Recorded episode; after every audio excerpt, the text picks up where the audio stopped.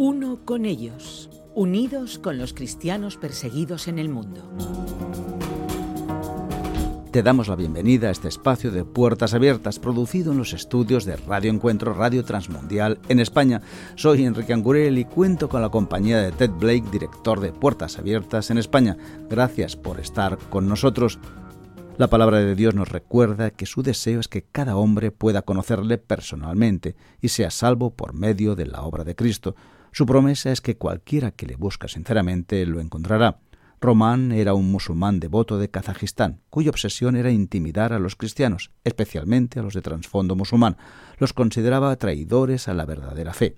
Un año durante el Ramadán, Román decidió dar un paso para más para expresar su devoción visitó una iglesia bautista local con el único propósito de enfrentarse a los traidores.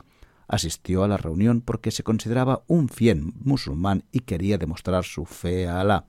Román atravesó la puerta de la iglesia, se sentó y comenzó a prepararse para ejecutar su plan. Pero cuando comenzó la reunión y el pastor empezó a hablar, Román no pudo moverse, ni siquiera podía levantarse. Las palabras que oyó habían tocado lo más profundo de su corazón. Era la primera vez que escuchaba a alguien decir que Dios le amaba. Nunca había oído que el Dios del cielo le amaba, a pesar de que no fuera perfecto. Esta sorprendente y sanadora verdad de un amor incondicional comenzó a transformar una vida manchada por la culpa. Nunca antes había pensado en cosas similares. Se sentía culpable y creía que tenía que ganarse el favor de Dios. Su historia no es muy diferente a la de otro perseguidor de cristianos que hace dos mil años escribió estas palabras he sido crucificado con Cristo y ya no vivo yo, sino que Cristo vive en mí. Román es de Kazajistán. ¿Dónde está este país y cuál es la situación con respecto a la persecución de los cristianos? Kazajistán está en Asia Central, está cerca de Afganistán, Irán, Tayikistán, esos países que acaban en, en Tan. Y eh, es un país que pertenecía a la antigua Unión Soviética, es un país con una gran mezcla de nacionalidades porque el gobierno soviético, eh, por motivos de castigos de, diferentes personas, pues los trasladaba desde su país de origen a Kazajistán y así pues eh, se llegó a tener una mezcla de, personas de muchos tipos de, rasgos eh, viviendo en este país. Kazajistán es un país mayoritariamente musulmán, aunque también hay una presencia cristiana, eh, aproximadamente el 25% de la población se considera cristiana y estos son casi 5 millones de personas. Eh, los cristianos de trasfondo cristiano disfrutan de relativa libertad, mientras eh, no se acercan a los musulmanes para hablarles acerca de su propia fe. Y entonces, mientras no intenten evangelizar a los musulmanes, no tienen muchos problemas. Eh, los cristianos de trasfondo eh, musulmán, sin embargo, son los que sufren la mayor intensidad de la persecución. Y la familia es el primer agente de persecución en Kazajistán, como suele ser en el contexto islámico. Eh, la, familia se considera como la protectora de la, pureza del Islam y por lo tanto ellos no quieren perder su estatus social al haber tenido una persona dentro de su contexto que se convierta. Y un musulmán convertido a cristiano es una deshonra para la familia e intentan por todos los medios obligarlo a que vuelva al Islam. Y si no lo consiguen, pues entonces lo expulsan de la familia. Eso en el caso más leve. En otros casos pueden llegar hasta matarlo.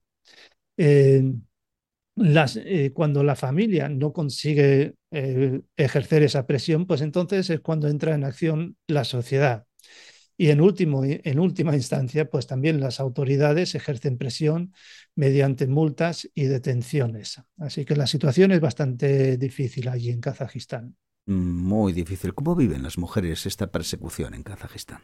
Pues se espera que las mujeres se sometan a sus padres y luego a sus maridos y una conversión a la fe cristiana es un desafío a la autoridad del hombre.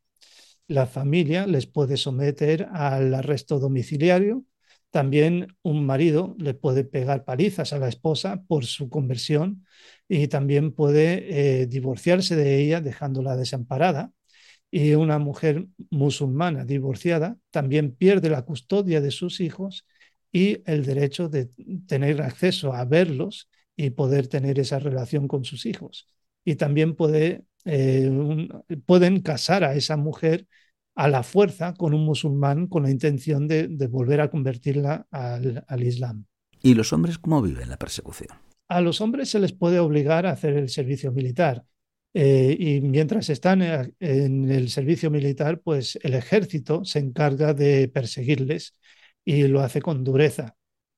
Eh, la, persecución del hombre es más directo, más visible. Y entonces la familia puede acosar verbalmente al hombre, pueden pegarle palizas, eh, pueden expulsarle de la familia y esto es eh, perder la herencia, perder el puesto de trabajo en muchos casos y perder también su dignidad como persona y toda la estructura de apoyo social que existe en estos países, porque la estructura social de la familia es lo que da apoyo a las personas para salir adelante.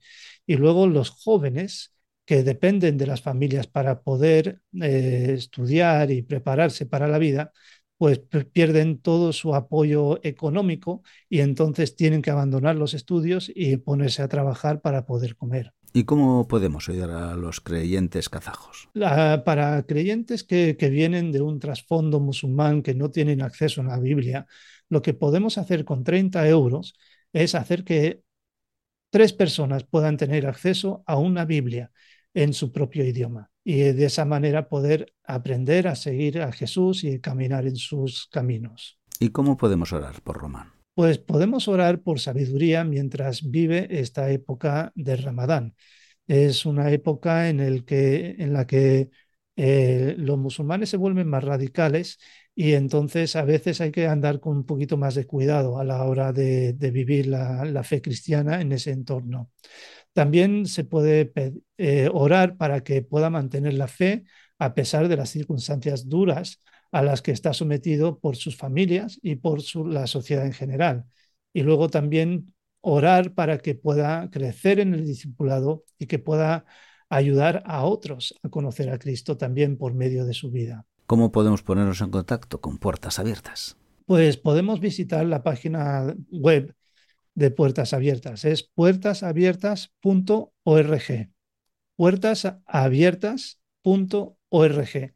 Cuando entras en, en, la página, arriba a la derecha, encontrarás la palabra involúcrate. Y cuando haces clic en la palabra involúcrate, se abrirá un desplegable y justo debajo de esa palabra encontrarás el acróstico Oremos. Y ese acróstico pues, nos explica que es un compañero de oración, es una persona que ora, es una persona que responde siendo la voz del que no tiene voz, es una persona que escribe para dar ánimo al que ha sufrido, es una persona que moviliza a otros para que también sean parte de la respuesta a la necesidad de los cristianos perseguidos, ofrenda para hacer posible el ministerio de puertas abiertas y también sabe lo que está ocurriendo en el mundo. Y entonces, eh, esto es lo que nosotros queremos hacer, es animarte a que tú te inscribas como compañero de oración rellenando el formulario para que puedas estar informado, para poder hacer todas esas cosas que he mencionado arriba. Pues gracias por acompañarnos en este espacio de Puertas Abiertas. Para más información visita puertasabiertas.org. También puedes contactar llamando o escribiendo al 955-944-770, así como al email info puertasabiertas.org. Gracias por estar con nosotros y hasta la próxima.